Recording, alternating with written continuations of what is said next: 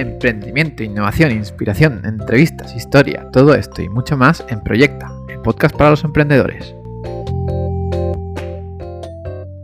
Buenas, es un podcast más en Proyecta. Hoy tenemos un invitado muy especial a Fares Kameli, que lleva más de 20 años en transformación digital, en marketing, ayudando a pivotar a startups como a empresas con, con esas soluciones que él da. Buenas, Fares, ¿cómo estamos?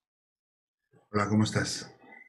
Y bueno, Fares, ¿tú te consideras emprendedor? Buah, eso no se, no se considera, eso o lo eres o no lo eres. Otra cosa es que, por el año en que nací y el tipo de, desarrollo profesional que he tenido, la parte de emprendimiento me ha pillado tarde, ¿no? mi, primera vez fue en 2009. Eh, yo ya, había, ya venía a ser director de área en alguna multinacional y, y de consultoras de gran nivel, etcétera. Y te consideras emprendedor en el momento en que inicias algo que nadie te ha pedido y que tiene utilidad. Entonces hay mucha gente que son intraemprendedores, son emprendedores dentro de corporaciones. Hay mucha gente que son emprendedores fuera, que montan empresas, startups, tienes idea, y hay mucha gente que son freelance y no son emprendedores. Entonces, el, el concepto de te consideras emprendedor, bueno, pues tengo dos empresas, he ayudado a 46 a día de hoy, llevo 23 años en esto, pero es como emprendedor no tantos 12, así que en este momento, pues sí, ya me considero emprendedor, pero, pero creo que siempre lo he sido, ¿no? Es que bueno, siempre, siempre hay una batalla, ¿no? Sobre todo para la gente que ayuda a otra gente, ¿no? Que es consultora o lo que sea que no, no, que él o se cree o el autónomo o se crea el emprendedor y siempre hay esa batalla. Por eso, por eso cuando, cuando vienen invitados como, como, como tú, pues siempre lo pregunto. Pero bueno, después de, esa duda, eh, ¿qué te animó pues a, emprender y cómo, cómo, fueron tus inicios?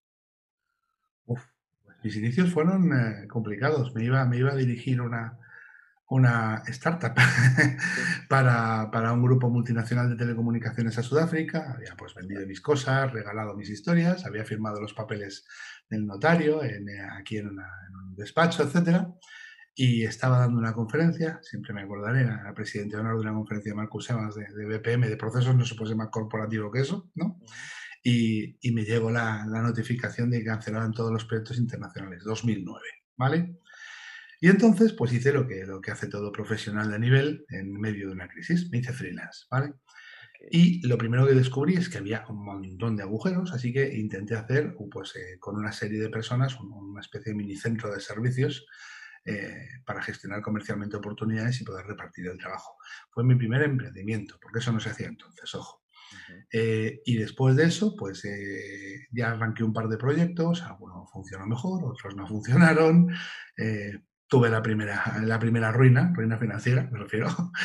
Después me, repuse, pero sí, más o menos por ahí. Y luego en, 2000, en 2012 eh, conozco a, dos personas que son muy importantes para mí, eh, son grandes amigos, eh, fundamos una agencia juntos y a partir de ahí fue, fue disparado, porque justo ahí empezamos a, ayudar a un montón de startups para un fondo para el que trabajábamos.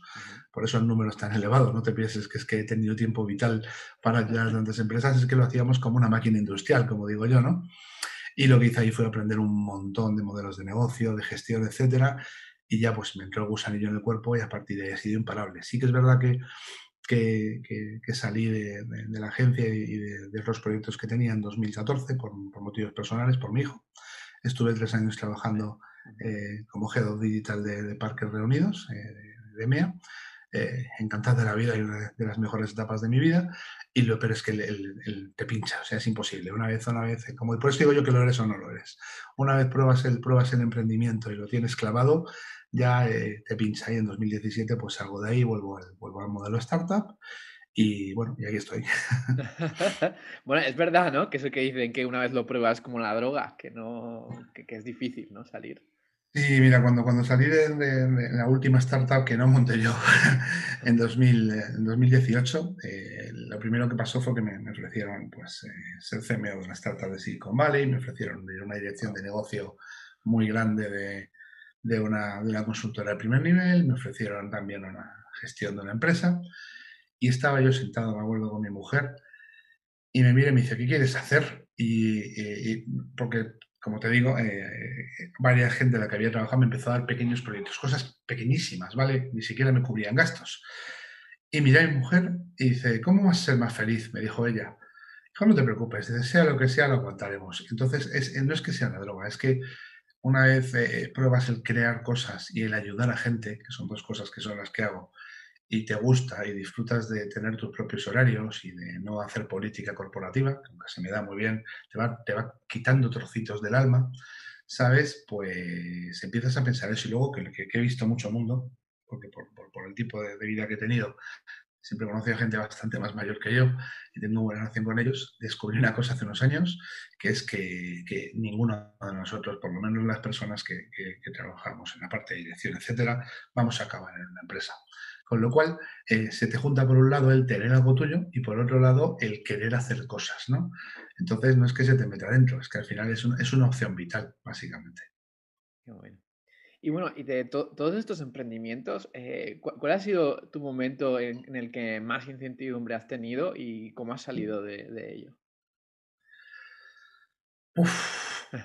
pues mi momento de más incertidumbre viene en el 2012, cuando me meto a hacer algo que en aquel momento no sabía hacer, yo venía a hacer proyectos de infraestructura, más grandes, complejos, internacionales, y evidentemente había llevado proyectos de desarrollo, pero claro, los había llevado a nivel management. Y me meto a hacer un proyecto de desarrollo y un desarrollador me secuestra la aplicación para pedirme más dinero. Sí, sí, sí, ese fue el momento. Esa fue la segunda ruina financiera, ¿sabes? Y, y en ese momento primero me doy cuenta de que no sabía todo lo que yo creí que sabía, cosa muy importante, y segundo me doy, me doy cuenta de, la diferencia que tiene el mundo, el mundo del, emprendimiento del mundo de la gestión, que es abismal, abismal, ¿no?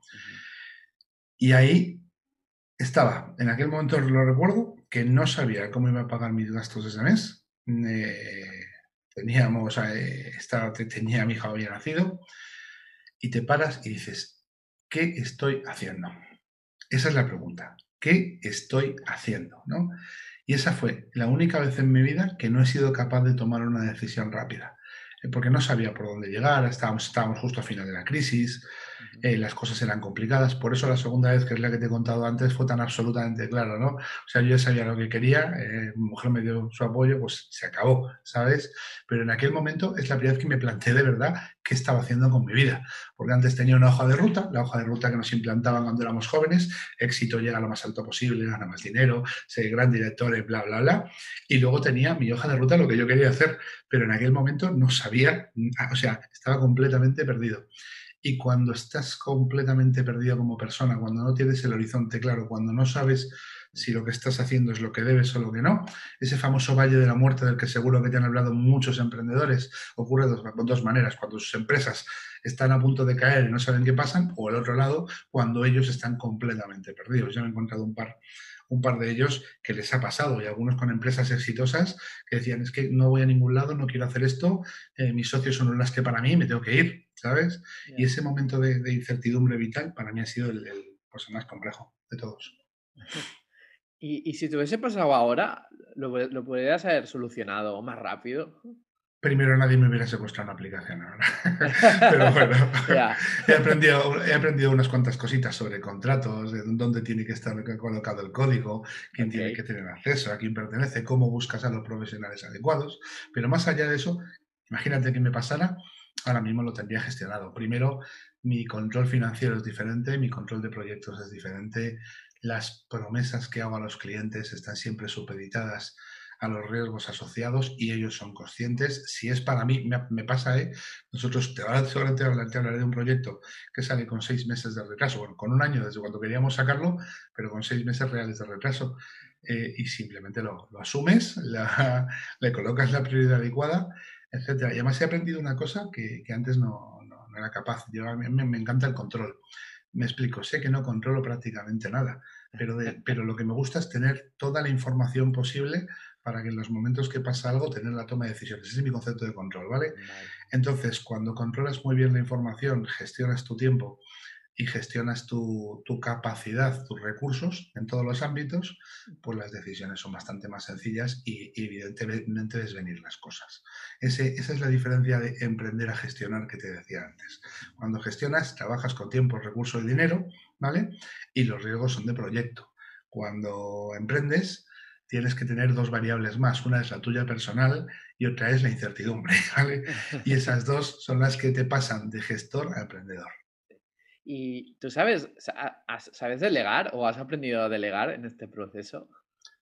No te puedes imaginar cuánto delego y lo que me duele. Sabía.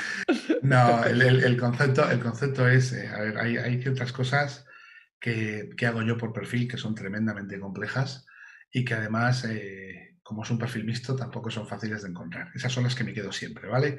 Pero, por ejemplo, con todos los equipos que trabajo, ya sean míos o de terceros, les delego muchísimas responsabilidades del primer día. ¿Qué es lo que hago? Pues las primeras veces les ayudo a hacer el trabajo, las segundas veces se lo reviso y a las terceras, si vienen a preguntarme, le digo, es tu responsabilidad. Y ese es el momento en el que me pide el cuerpo, por favor, revísalo, pero tienes que aguantarte. ¿Por qué? Porque cuanto más crece la gente, más capacidad tienes tú de, de hacer las cosas. De hecho, ahora mi trabajo principal, porque antes me dedicaba a otras cosas, es, ayudar a empresas a hacer una, una transformación organizacional. Porque antes estoy súper enganchado a la metodología EOS y además el entorno no code nos ha dado una capacidad enorme. Y entonces lo que trato de tener es muchísima, muchísima, muchísima comunicación y una documentación ligerísima que todo el mundo pueda rellenar para ir supervisando lo que de verdad es importante del trabajo que delegamos. Y te puedo decir que si no delegara, no podría hacer lo que hago. Yo si te enseño ahora mismo mi calendario, verás que no tengo más de una o dos reuniones al día, nunca estando en cuatro o cinco proyectos a la vez y con un control absoluto de ellos. Control hasta el límite que te he contado antes, saber lo que está pasando, ¿vale? No lo otro. Pero sí, sí, sí, a, mí me costó muchísimo delegar. Hubo un momento, lo recuerdo siempre, en 2005, era la parte corporativa, en la que yo tenía más, eh, gestionaba un equipo de, soporte y llevaba proyectos. Entonces, el, concepto de gestionar es que las aprobaciones y las validaciones pasaban por mí. Como es una corporación, teníamos un software. Yo tenía acumulados más tickets que todo el departamento junto. ¿vale? y dije, ¡ay! ¡Pa! Los míos eran solo revisar, no eran, no, eran hacer, pero te das cuenta de que eres un embudo y de que estás, estás teniendo un problema. Ahí empecé a delegar más y luego ahora mismo literalmente delego prácticamente todo. O sea, donde yo me meto tiene que ser por dos razones, o porque el equipo no tenga conocimientos o no llegue, o porque tenga una importancia vital o un riesgo muy elevado. Pero si no, eh, intento por todos los medios no hacer el trabajo precisamente para no meterme. ¿vale?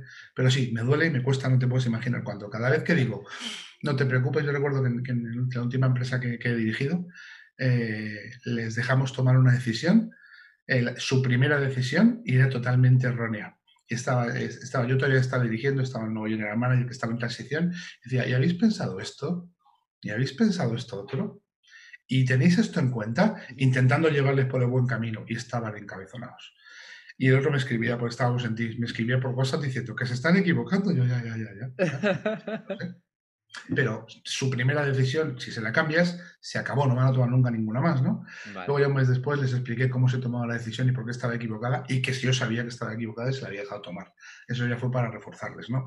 Pero en ese tipo de momentos eh, esa delegación duele mucho, mucho, mucho. Pero es, que si la, gente, si la gente no crece, tu empresa no puede crecer.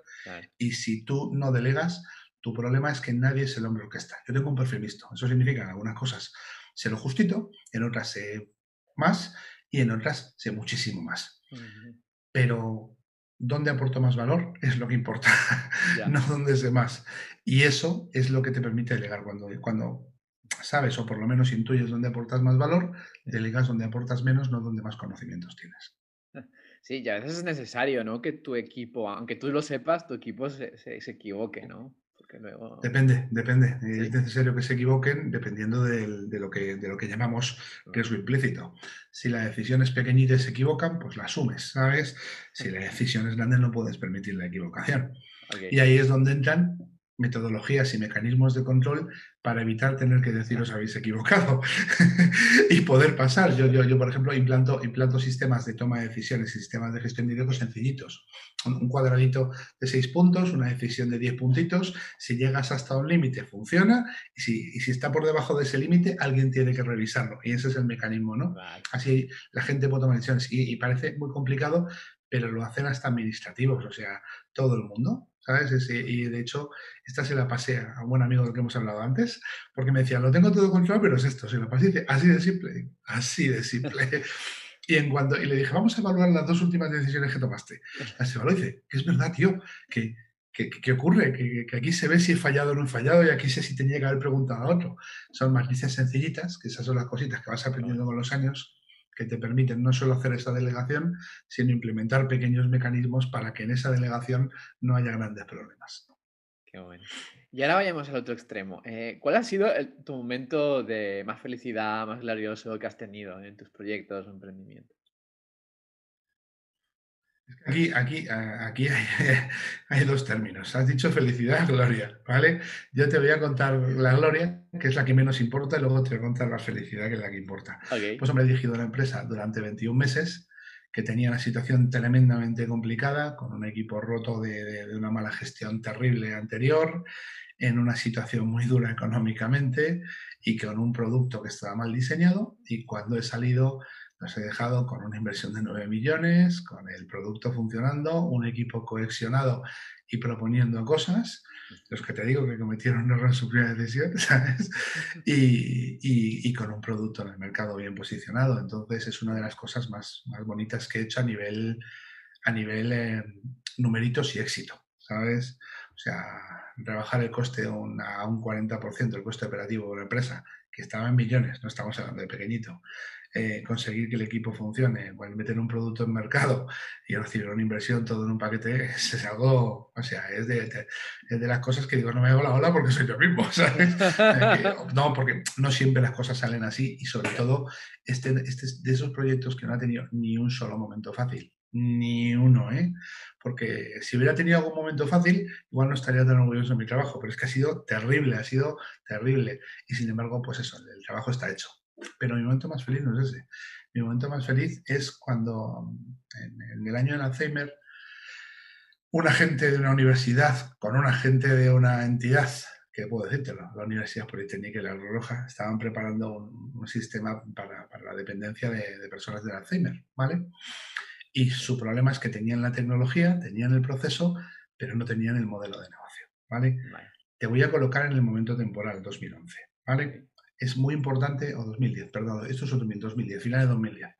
Eh, te voy a colocar en ese momento temporal porque te voy a explicar por qué. Eh, ¿Cuántos enfermos de Alzheimer iba a haber en los siguientes cinco años en España? No lo sabía nadie, no había modelo predictivo, solo había una Excel con una columna de número de personas diagnosticadas. Si te ibas a la Asociación de Enfermedades Mentales, por supuesto todos los números eran cuatro veces más, por lógica. ¿Vale? Y las farmacéuticas no daban sus números. Así que nadie lo sabía. Segundo punto, ¿cuánto cuesta un servicio de llevar un dispositivo de rastreo eh, y que te atiendan en Zaragoza dentro de cuatro años? ¿Vale? Esa es la duda, porque los servicios hay que implementarlos y hay que pagarlos, ¿vale? Y una cosa es que lleven una pequeña subvención y otra cosa es que no están cubiertas completamente, ¿no? Y, uno de, justo, eh, uno de mis, de mis socios estaba haciendo su tesis doctoral, ya con cuarenta y tantos años el tío, su tesis doctoral, con eso y se quedó completamente bloqueado, completamente bloqueado. Y entonces dijo, Fares, necesito de tu cabeza. Yo, como ya te hemos comentado antes, le pego duro a las matemáticas, a los modelos, y no es que sea mejor o peor que otra gente, cualquier data science es mejor que yo, es que tengo la única capacidad que tengo es mirar las cosas desde fuera y pensar fuera de la caja. Entonces, a veces encuentro soluciones donde el resto no las encuentran, pero mm, no por nada especial hice eh, una cosa que fue empapelar las paredes de una habitación. Esto, esto ocurría en noviembre, diciembre, empecé a recoger información, eh, cogí información de... Algo que cogí fue el número de ventas del medicamento más vendido para ello, es como lo hice. Y así me hice la progresión, etcétera. Y lo que me hice, y, y usaba entonces una, herramienta que se llama Data Studio 8, me del tiempo que, que, hace, ¿no? Para generar fórmulas y modelos, los algoritmos famosos. Y cogí eh, y pensé que el modelo más cercano era el de la inserción en el mercado de la televisión por cable, sin bromas. Tiene un coste muy elevado, depende del número de usuarios, etc. Me cogí el modelo, empapelé las paredes de una habitación y me metí cuatro días a hacer fórmulas matemáticas. Pero hasta el punto de no ducharme en dos días, de no salir con más grave. Mi mujer me decía ya, sale ahí que huele mal, te lo juro. Eh, nunca he rendido jamás en toda mi vida a un nivel mayor. Era un nivel de concentración absoluto, porque era algo muy importante. Y salió el modelo y salió el servicio. ¿vale? Tengo publicado las fórmulas, etcétera. Entonces, ¿cuál es mi mayor nivel de felicidad? Pues haber ayudado a un montón de gente eh, con cuatro días de hacer fórmulas matemáticas. Por eso te decía que la gloria y la felicidad no son lo mismo. Y, el otro momento más glorioso, pero, pero, pero en el otro ámbito, ha sido durante la pandemia, ¿no?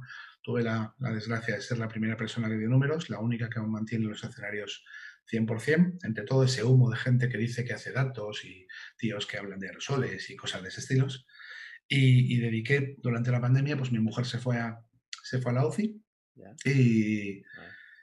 Eh, no, no, trabajando, no te preocupes. Ah, Entonces Tuvo, que, tuvo que vivir las, las cosas más duras estas que, nada, que no se hablan por ningún sitio. Y yo estaba sentado en mi casa y pensaba y decía, yo no puedo contarle en el futuro a mi hijo que mientras mi mujer estuvo en primera línea, yo estoy aquí sentado haciendo gilipollas.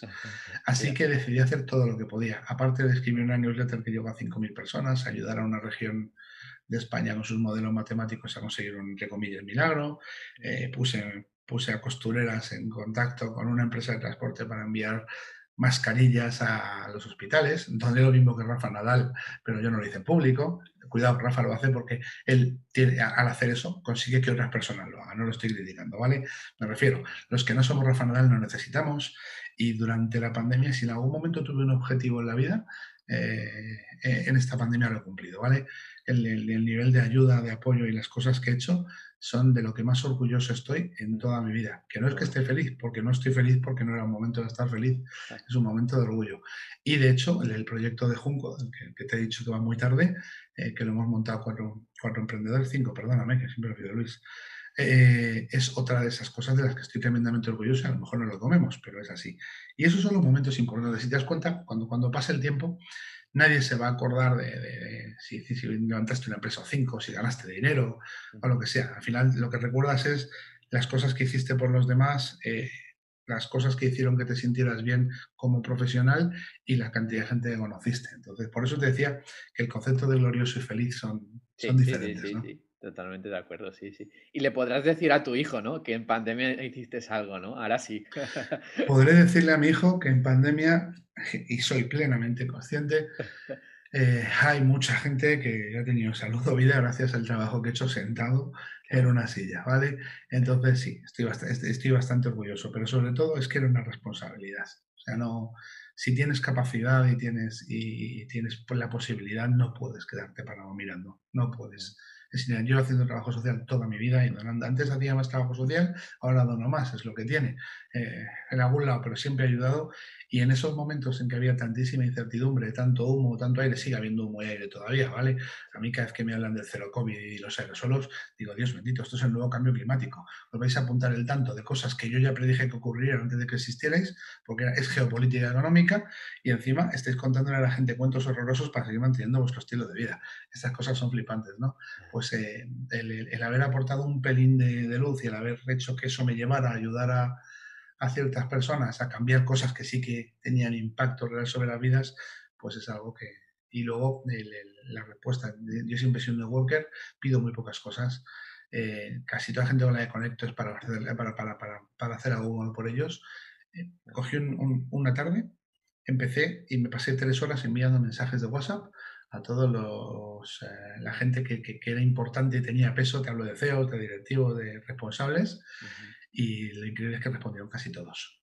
O sea, fue alucinante. Y te das cuenta, te das cuenta de la importancia que tiene cuando eres una persona normal y no un pesado spameador y hablas de algo que importa de verdad, la rapidez con la que te responden, porque muchos de ellos le digo, ya quiero contarte algo, y me dicen, no tengo tiempo ahora, pues adiós, pero, pero en ese momento fue algo increíble, increíble, porque no fue WhatsApp, fue tremendamente invasivo, fui a de huello, ¿sabes? Y si no te gusta, bloqueame, que me da igual, o sea, esto es importante.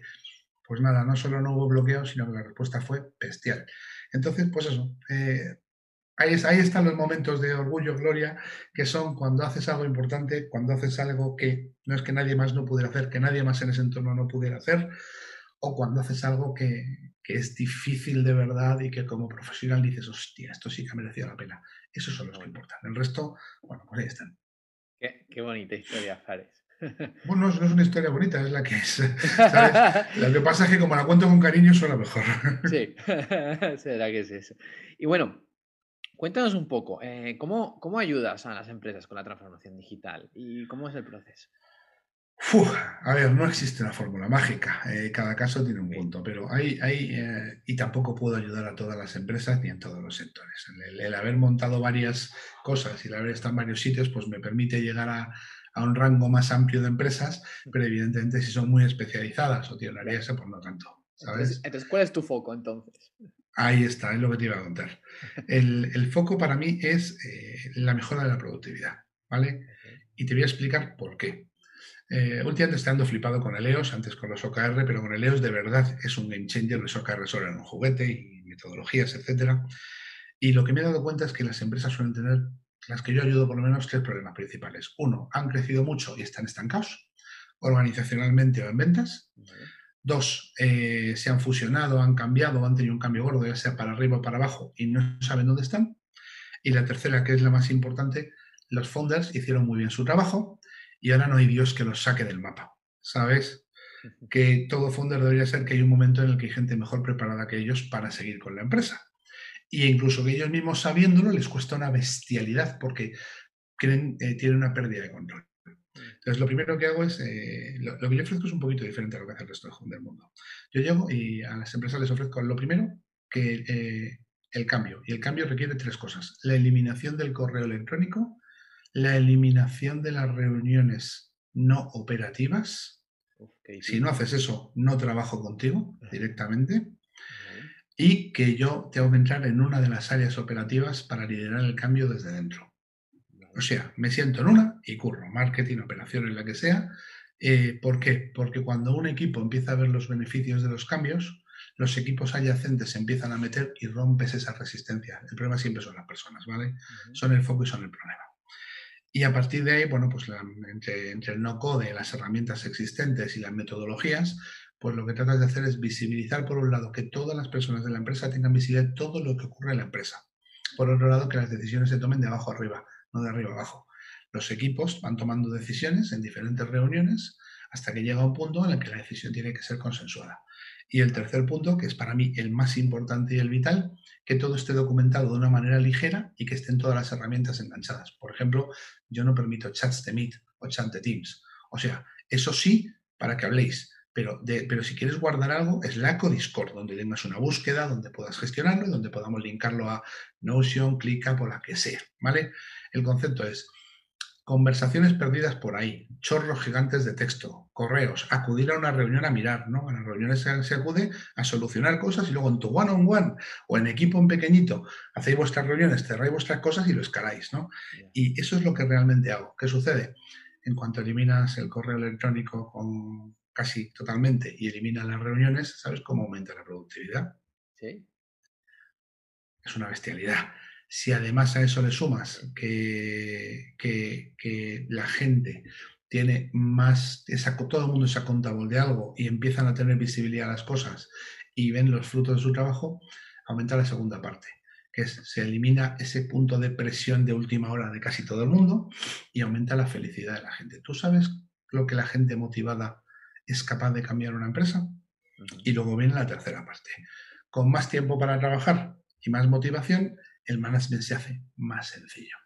¿Por qué? Porque solo tienes que irte a, los, a, las, a las, actas de las reuniones de donde se toman las decisiones y A, supervisarlas, B, llamar a una persona a entenderlo o C, introducirte para, para entender qué está pasando. Y entonces los managers empiezan a delegar más. Ese es mi truco para delegar, por cierto. Empiezan a delegar más. ¿Qué sucede cuando los managers capacitados empiezan a delegar más? Que ponen el foco en el negocio. Imagínate ese 30% de tiempo que pierden respondiendo correos, leyendo cosas, focalizados en su área. Y ahí es donde ocurre la magia, y ahí es donde se transforman las cosas. Cambias las personas, cambias la manera de trabajar, cambia la tecnología, cambia la productividad. ¿Qué sucede? Pues que eso requiere dos cosas. La primera, que además formar a la gente. Yo formo a la gente a todos los niveles, tanto en la metodología, las cosas. Por eso mi primera norma es, los dos primer, el primer mes solo analizo. Nada de curro operativo. Me paro y miro. Y a partir de ahí, luego tengo otra muy sencillita, que es que dentro de poco sabréis por qué hago las cosas, pero el principio lo que yo diga va a misa. Esto es un salto de confianza. Si no lo das, nada. Y la tercera, que es importantísima, es, si, si no me gusta, me voy. Tan sencillo como eso. Sí, porque y no te digo ni buenos días.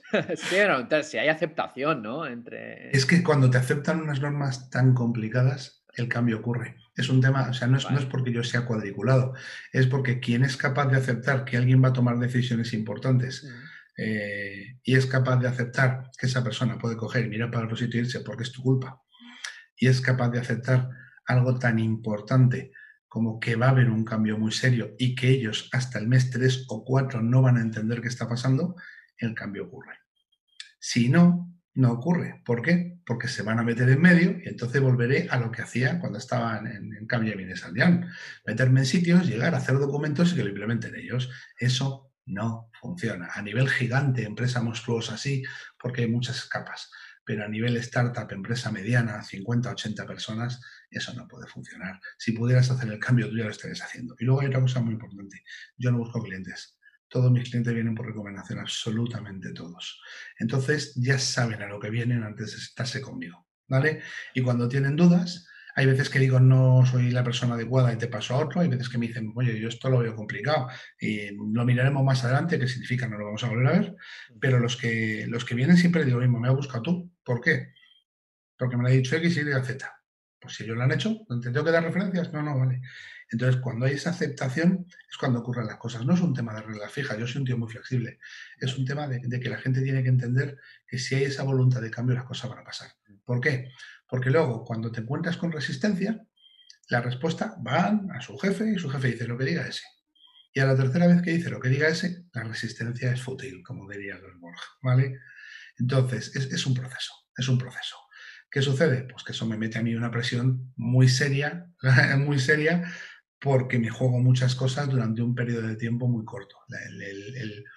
Yo les pido ellos un compromiso, pero el que tiene toda la presión y el que asume todos los riesgos durante un tiempo soy yo. Y después asumen ellos todos los riesgos, porque empezamos a delegar y ya son ellos los que tienen que hacerlo. Al final tienes que dar para recibir. Y así es como ayudo a las empresas. Antes los ayudaba poniendo sistemas, tecnología, procesos. Ahora lo que hago es eh, iniciar el cambio desde dentro. Y es fácil de soportar esa presión, ¿vale? No, ya te digo yo que no. No es nada fácil. Por eso intento estar involucrado como mucho en dos proyectos efervescentes y como mucho en dos proyectos de caída. Porque es que, y, si tengo uno como el que te he contado antes, literalmente tengo que dejarlo todo y quedarme con un solo proyecto. Porque es muy duro. Eh, piensa que, que, cada vez que voy a tomar una decisión, eh, pese a que tengo experiencia, etcétera, me estoy jugando los trabajos y la productividad de un montón de gente. Y eso, y eso, eso pasa factura, ¿eh? Pasa factura. En no dormir bien, estar cansado, en, tener que tomarte algún descanso. En, o sea, no, por eso precisamente hay poca gente que haga, que haga este tipo de trabajo y que yo sepa en España que haga lo que hago yo, nadie, ¿sabes? Pero, pero es, es, el concepto. La, más, que, más que los conocimientos es la presión. La mayoría de la gente lo aguanta solo cuando la empresa es suya. ¿vale? la gente que podría hacer cosas similares a las que yo hago es que ya son founders y ya están en sus empresas, mm. ¿vale? Entonces, eh, por eso te decía a nivel el, concepto de en España nadie, no es que no haya nadie, ojalá fuera único, ¿no? pero no, el concepto es que la gente que es capaz de hacer este tipo de cosas ya las está haciendo en su casa, ¿sabes? Antes hemos hablado de alguien, pero por ejemplo, Luis y Corti lo están haciendo en Product Hackers, eh, por ejemplo, pero es que es su casa. ¿Sabes? ¿Entiendes, no? Claro, claro, ese es el concepto, ¿sabes? Ellos no asumirían esa presión y ese trabajo en la casa de un tercero. Claro. Pues ahí está, ahí está. Ya, ya, ya, sabes a qué me dedico entonces. Ya, ya, Jolín. ¿Y tú? ¿Y tú qué? Y tú que eres experto, tanto en marketing, ¿no? En todas las experiencias. ¿Cómo odio la palabra experto? Eh? No te lo puedes imaginar. La palabra experto viene de expertise, del concepto inglés, que eso sí es correcto, pero aquí usamos la palabra experto con una ligereza. Bueno, que tienes muchas Digamos que tienes mucha experiencia, ¿sí? Eso que tengo experiencia, sí. Soy un especialista, pero joder, experto. Cada vez que alguien dice experto, digo experto. ¿En qué? ¿En qué, hijo mío, a estas alturas? Te da miedo esa palabra. No es que me dé miedo, es que la odio, porque se usa con muchísima ligereza. Sí, soy un especialista, sí. bueno, en marketing y tecnología, ¿cómo podemos aplicar el marketing y la tecnología en sin volvernos locos para alguien que está empezando? Pues la respuesta no te va a gustar. No es que haya que aplicar la tecnología, tu problema son los procesos. Vale. Esa es tu respuesta. Si tú tienes unos procesos adecuados de marketing o de lo que sea y tienes unos datos adecuados, podrás escoger tu tecnología. El problema es que eh, esto lo he visto muchísimo. Tenemos que hacer más ventas. Y te vas y te coges eh, y te pones a hacer leads y a coger herramientitas que te hacen automatizaciones. Y no sé, que soy súper fan, ¿eh? soy un friki el no code, no me malinterpretes. Y dices, pero, pero, pero si tu proceso de base está mal, ya. ¿qué estás midiendo de tu negocio? Primer punto, los datos. ¿Qué estás midiendo de tu negocio? Y te enseñan la analítica web y no sé qué, y hay más métricas banales. Y dices, no, no, no, no, no, más, más abajo, más abajo. ¿Cuál es tu modelo de negocio? ¿Dónde está tu revenue? ¿Cuáles son tus riesgos operativos? Etcétera. Cuando clarificas eso, ahora, ¿dónde están tus clientes? ¿Dónde están tus ventas? Etcétera. Vale. Y en ese momento ya te puedes meter a hacer marketing dirigido. Datos. Claro que sucede. Cuando eso ocurre, la elección de tecnología es muchísimo más fácil. Porque cuando no tienes las cosas claras, tus datos no son buenos y tus procesos no son buenos, ¿qué tiendes a hacer? O coger 14.000 cacharritos o coger un cañón para disparar balas de pistola. ¿Vale? ¿Y qué sucede? Si coges 14.000 cacharritos, ni el santo Cristo los une, porque cuando los unes, una cosa es que tengas automatizaciones, enganches y no code, y otra cosa es que tenga sentido. Ojo, ¿vale? Tú puedes automatizar lo que quieras, pero que tenga sentido es otra cosa. ¿Vale? Y por otro lado, eh, está la otra parte. Si es un músculo, luego no puedes hacer nada. Vives para la tecnología. ¿Vale? Eh, entonces, eh, es, es por los procesos. ¿Qué sucede? Que eso requiere que tengas personas que sepan o de grow hacking o de grow marketing, ¿vale? O que tengan un perfil mixto, proyectos y tecnología y se hayan pasado a marketing. Porque de marketing nadie se pasa al otro lado, eso ya te lo digo yo, ¿vale? Eh, ¿Qué sucede? Que ya la mayoría de gente de marketing les gusta lo que le gusta, que si lo X, que si el diseño, que si las campañas. A mí también me gusta pero yo, yo recuerdo cuando, cuando, cuando empecé con estas cosas, yo, yo fui el primer youtuber profesional de este país, ojito, ¿eh? en 2009. Otra cosa es que cuando, cuando me fui a Parques Reunidos tuve que borrar mis vídeos porque no, claro, no, YouTube no permitía hacer transferencia de vídeos y lo que no podía hacer era que mi nombre estuviera asociado a una de las agencias que era proveedor nuestro. Porque yo era proveedor de, de parque, no es que me llevara a mi agencia a ser proveedor, es que mi agencia era proveedora, ¿sabes? Me pasé al cliente, entonces me tocó borrarlo y, era el patito feo, porque siempre hablaba de cosas como datos, automatizaciones, procesos, y todos los demás estaban que si lo X, que si los anuncios, que si el no sé qué. A día de hoy eso ya no ya es lo normal, lo normal es que entiendas que hay un flujo, que, que todo está gestionado por datos, que marketing marketing, ventas es el negocio y tecnología tiene que acompañar al negocio, porque hay momentos que tecnología marca la línea, eso es una locura. Y se trata de gestionar procesos. Y para gestionar procesos lo primero que tienes que tener claro son los datos fuera métricas banales y tienes que ir desde abajo. Base de negocio, base de gestión y por último punto, clientes. ¿Vale? Que no significa que no puedes hacer una campaña corta o usar una herramienta en un momento específico hasta que tengas eso definido, no puedes pararte. Pero, pero, pero la, gente, la gente se vuelve muy loca, muy loca, muy loca, hacer un montón de cosas que no tienen sentido, que les diluyen, que les quitan el foco, que les hacen gastar una bestialidad de tiempo en cosas que no aportan ningún valor y cuando vas a la base, cualquier cosa que cambias es muy gordo. Mucha gente, mucha gente piensa que soy un, te voy a usar la palabra, experto en e-commerce y no es verdad. Sí que he hecho mucho e-commerce, sí que sé de un montón de cosas de e-commerce, pero yo lo que hago es ir a la base de negocio me meto a las bases del revenue y claro, todo lo que hago después brilla mucho más, pero no soy tan bueno. Lo que pasa es que si tocas la base, el cambio es tan grande que nada que hagas un poquito en UX, un poquito no sé qué, un poquito no sé cuánto, el resultado es 10 o 12 veces el de la gente que está metiéndose de huello solo en la parte de, de fronto, de marketing. Claro, por eso, por eso digo que muchas veces el, concepto de experto especialista, eh, yo te conozco gente que son buenos de narices y luego me dicen, pero es que lo tuyo, no, lo mío es, es, eso, si tocas la base, todo lo que hagas después brilla mucho más, ¿sabes? No tiene, no tiene tanto que ver con, con, la capacidad que tengas en un área específica, sino con, cómo estructures el, el, concepto de información, peso y tecnología. Sí, ¿no? Al final, al final todo está en las bases, ¿no? ¿Tú sabes cuántas empresas no saben, no tienen una matriz RFM o no saben cuáles son sus mejores clientes o no entienden cuál es su margen de beneficio? no te lo pueden imaginar. Y voy a hablar de e-commerce, que es algo que todo el mundo entendemos. ¿Sabes cuántas empresas pierden dinero en las campañas de Black Friday o de Navidad porque no tienen bien hechas las cosas? Yo recuerdo hace tres años en un informe dije que, que, que me recordaré siempre, me invitaron y digo, oye, tengo un problema, tengo que ser políticamente correcto. Y me había invitado a Corte y dijo, Corte, allí no te invito para ser políticamente correcto. Digo, os habéis equivocado en todo el informe. Así, ¿sabes? Y me dijeron, ¿en serio? Cuéntalo. ¿Por qué? Porque le habían pedido a una 130 e-commerce manager que contaran qué tal les ha habido la campaña de Black Friday. ¿Vale?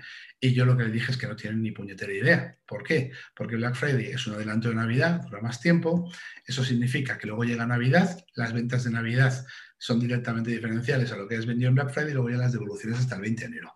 Por tanto, o mides la campaña en bloque completo o no tienes ni idea de cómo ha ido Black Friday. Bueno, pues esa es la realidad del mundo. Nadie está contando los estocajes, las devoluciones, el coste de marketing, el de gestión. Entonces, cuando hacen ventas, sacan campañitas y te ponen el margen, dices, vale, genial. Pues si partes de que no sabes qué compran tus clientes, cómo, etcétera, cuándo, cuál es el precio real de tu producto, cuánto cuesta tenerlo almacenado, cuánto cuesta, algo que Amazon sí hace, por eso Amazon hace de otra manera, eh, empiezas a darte cuenta de que todas las decisiones que se toman en marketing son un error directo. Otra cosa es que te metan dinero en caja, que es necesario, pero podías haberlo hecho mucho mejor, siempre con cosas muy básicas. Ese es el concepto de la tecnología y el marketing. Si tienes claro tus bases, y hablo de e-commerce porque es la manera de entenderlo, si tienes claro tus bases, cuando luego haces los cambios arriba, esos cambios te dan un retorno real. Si no, lo que ganas hoy puede que no lo ganes mañana, puede que te machaca un cliente, tu competencia se lo lleva y ya entras en el concepto de la incertidumbre. Si tienes clara la tecnología, tienes claros los procesos y todos tus datos funcionan, pues luego eliges las tecnologías adecuadas, las funcionalidades adecuadas y lo que haces en marketing tiene muchísimo más impacto. genial. genial. Y bueno, eh, para ti, ¿qué tan importante es estar actualizado eh, con tus temas y, cómo, lo consigues? ¿Qué, qué utilizas? No lo consigo. a ver, eh, escucho podcast, ¿vale? Es una cosa, ¿por qué? Porque, llevo al niño al cole, le traigo y tengo mucho tiempo. De hecho, eh, tú y yo que nos estamos viendo el vídeo te vas a reír. Tengo los auriculares Bollens que estoy usando para poder oír a mi hijo en caso de que se mueva, eh, etcétera. Pero es que luego tengo los auriculares de supresión de sonido para escuchar mis cosas cuando me importan y unos terceros por si me quedo sin batería. ¿Vale? El concepto es, los está viendo en directo, ¿eh? no te estoy contando nada que no veas. el concepto es escuchar mucho podcast, elegir muy bien las fuentes de las que, de las que ves la información y la última parte es cuando coges un tema a degüello. Yo, por ejemplo, prácticamente no leo libros. Solo leo libros cuando me los recomiendan mis amigos que ya se los han leído antes y ya me conocen, porque ellos saben si me va a aportar valor o no. ¿Por qué? Porque, y te voy a hablar de dos libros que para mí son el tope absoluto ahora mismo. ¿Sabes? Pablo, perdóname que el de vender en Amazon no lo tengo ahí. a ver, el de, Luis Díaz del Dedo, de, escalar productos digitales, y el de Corti de, de Psychogrowth, ¿vale? Bueno, el libro de Luis literalmente no me aportó nada. Todo lo que está ahí yo ya me lo sabía. ¿Vale? Sí, venga, va, es mentira.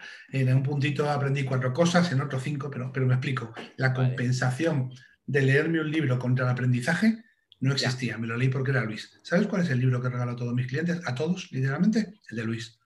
Porque cuando entienden eso, entienden todo lo demás. O sea, imagínate, te estoy hablando de que es una de mis santos griales, pero a mí me aportó a lo mejor 10 o 12 páginas de todo el libro. ¿Por qué? Porque yo ya poseía la mayoría de esos conocimientos. ¿Vale? Y es un librazo. El de Corti, sin embargo, 400 páginas, que, que monstruo, ¿eh? ¿eh? me fue tremendamente útil, porque sí que aprendí un poquito más, pero independiente de lo que aprendiera, hizo algo que, me gustó mucho, que es poner ejemplos sencillos de cosas que yo ya sabía o que yo ya no sabía. Entonces, en las que aprendí, las aprendí completas y en las que sabía me dio otro punto. Pero claro, yo no me hubiera leído el libro de 400 páginas si no es de Corti. Punto. Ya está. ¿Vale?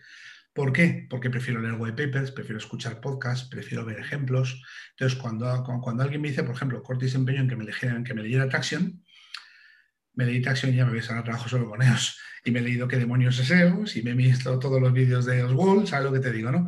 Pero, pero ya solamente voy cuando me lo recomiendan, porque si no, es imposible. Entonces, ¿qué es lo que hago? Mucho podcast especializado en el que miro el resumen y los escucho, nada doble velocidad. Los escucho como Dios manda, mucho white paper y artículos específicos de fuentes que tengo ya contrastadas y mucho preguntar a gente. ¿Qué es lo que hago? Oye, ¿qué hago para aprender de esto? Oye, ¿dónde puedo encontrar eso? Y hay mucha gente que es muy fanática de leerse 14.000 libros. A mí es que no me da la vida. Entonces, si me leo un libro, tiene que tener muchísimo valor. ¿tú, crees que leer libros es escalable? No. Por, eso Bill Gates te dice los 10 libros a leer este año. ¿Cuál es el punto? Que hay gente que literalmente lee un montón de libros, pero el concepto para mí es, la productividad del aprendizaje. Si yo me leyera un libro cada tres semanas, yo cuando era joven me leía un libro cada día prácticamente, porque además leo muy rápido. El, concepto es, eh, pero si yo me leyera un libro técnico cada dos o tres semanas, ¿cuánto tiempo y foco le dedicaría después a aplicar los conocimientos de ese libro? ¿Cuántos aprendizajes utilizables, no, no de alto nivel, ejecutables sacaría de ello? ¿Y cuál es el valor real de, eso? ¿Cuál es la, dinámica a seguir, el roadmap para que esos libros me aporten valor? Entonces, por eso me es tremendamente complicado, porque los libros se escriben para explicarle a la gente cosas. Y tú lo que necesitas es cinco de aquí, cuatro de aquí, dos de aquí, tres de aquí. Y, eh, y luego necesitas probar, porque hay mucha gente que lee muchos libros, pero es que luego hay que poner las manitas y hacerlo, ¿vale?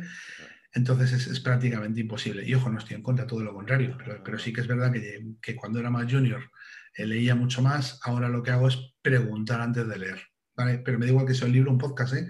Yo ya sabes, te hablo mucho de Corti, él tiene en digital, es imposible escucharse los 186 episodios en digital. Yo ya le pregunto, ¿este me lo escucho? Sí, no, este no a ti no te va a aportar valor. Y me quito de líos, y me quito de líos, ¿sabes? Eh, pero es lo que hago, pero sí, desde luego, y es imposible mantenerse actualizado. Hay tres o cuatro cosas que a mí me gustaría aprender y me gustaría ponerme y no hay, físicamente es imposible. y bueno, ya, la última pregunta de cierre. Eh, ya más libre que des consejos, a lo mejor no te gusta esa parte. El libro ya has dado. Eh, ¿Algún podcast que quieras recomendar? Eh, ¿Alguna serie? Hombre, sí, yo, yo, yo, yo, hay dos o tres podcasts que para mí son súper top, ¿vale? El, el, podcast de, Corti en digital, porque creo que toca prácticamente de todo. En men especializado el de Frankie, Pensamiento Digital, que por cierto es mi favorito. Eh, y luego las newsletters de, Juan Mavaro, de Bro Hacking, la newsletter de Jesús Alonso Gallo, de Emprendimiento, y ya, si tuviera que hacer algo muy así, ya muy específico para un negocio que controlo mucho, la newsletter de, de, de, de Universidad e-commerce, la Econ Week y de nuevo sector. ¿vale? Para mí son tope. Y suma positiva Samuel Gil, que creo que la seguimos todos. Lo que pasa es que suma positiva es un poquito más conceptual y menos específica. ¿Vale? Como ves, las newsletters para mí son muy importantes. Y últimamente me he enganchado a la, a la, de, a la de, Manuel Más de, de Substack, que me encanta para emprendedores. Pero sobre todo, más importante, más allá de eso, eh, yo, yo sí, sí, que, sí que daría dos consejos a los emprendedores, ¿vale? La primera, eh, no os obsesionéis con la cuenta de resultados, ¿vale? ¿Por qué? No, no, hay, hay, que mirarla, siempre hay que tenerla vigilada, siempre hay que tener el cash flow. El, el, cash flow es Dios, da igual cuántas facturas tengas, el cash flow es Dios. Pero si te obsesionas con la cuenta de resultados, prostituyes tu, tu mensaje. Y la segunda es aléjate de los mentores y los gurús como si no hubiera un mañana. Vete a comunidades donde haya gente que haya emprendido como tú, que no se planten sudaderas, que no monten cursitos, que no vendan charlas y den la coña y que no te cuenten que van a hacer cambiar tu empresa porque no eres capaz de hacerlo tú, no soy capaz de hacerlo yo, te lo van a hacer ellos, ¿vale? Entonces, busca gente que haya vivido experiencias similares a la tuya porque es la única manera de aprender en, en carne ajena. Esos son dos consejos que creo que, son válidos para todo el mundo, porque luego no me siento capaz de dar un consejo general, porque aquí es, a mí cuando alguien te dice te doy clases de emprendimiento, yo llevo ya 12 años emprendiendo, 13, perdóname, 13, y no me atrevo a dar clases de emprendimiento. Me atrevo a meterme a hacer las cosas porque me da un contexto suficiente como para poder tomar decisiones. Si yo con 12 años, 46 empresas ayudadas, dos de mi propiedad y un proyecto del que sí te quiero hablar, etcétera, no me atrevo, esa gente que te dice que te va a dar clases de cómo montar una empresa, sinceramente, eh, o la ignorancia es muy atrevida o son unos eh, cantamañanas. Pero yo personalmente no me atrevería. Ya. Pues bueno, nos quedamos con eso, ¿vale? Antes, antes de despedirnos, eh, ¿dónde te podemos encontrar? Eh, páginas web, lo que, lo que quieras. Qué sencillo es, me llamo Fares Cameli, no tengo ni una sola opción de echar una bomba ninja, ¿sabes? Además me he preocupado mucho de posicionar mi nombre de todas las maneras posibles, porque aunque parezca único, resulta que Fares Kamal es el actor de es un actor de, de, una serie, de, una serie, de películas holandesas que además me encantan, ¿sabes? Eh, y es famoso y hay un tío que se llama eh, Fares Camel en, eh, en, Oriente Medio, con lo cual eh, ha tenido su trabajito, no demasiado, pero lo ha tenido. Y luego mi web, mi web la tengo levantada porque tengo el dominio. la hice en una tarde, no la miro nunca. A mí si me quieres encontrar tiene que ser por LinkedIn, básicamente. Porque el resto no respondo. Te puedes imaginar que, recibiendo la cantidad de soplapolleces que recibo al día, respondo muy pocas veces. En LinkedIn sí que, sí que respondo a todo lo que no sea intentar venderme algo. ¿Vale? Y si me quiere vender algo lo han hecho bien, sí, pero si es el típico mensajito, no. Pero, pero en el resto es prácticamente imposible que responda. Vale, genial, genial, genial. También recordar a la gente que suscriba al podcast pues, para atraer a más emprendedores como Fares. Y nada, ha sido un placer, Fares. El placer es todo mío. Todo lo que sea aportar. Y además creo que tengo una nueva comunidad a la que apuntarme, ¿no? Me has dicho. Excedra. Excedra. Intentaré, aunque no te puedo prometer nada, intentaré aportar el máximo de valor que pueda. ha quedado grabado ¿eh? esto, Fares. Sí, sí, lo peor es que tengo palabra. Entonces eh, me lo he pensado dos veces antes de decirlo, pero ya estoy, estoy perdido. Ya, ya estás perdido. Eh. bueno, muchas gracias, Fares. Que vaya bien. Adiós.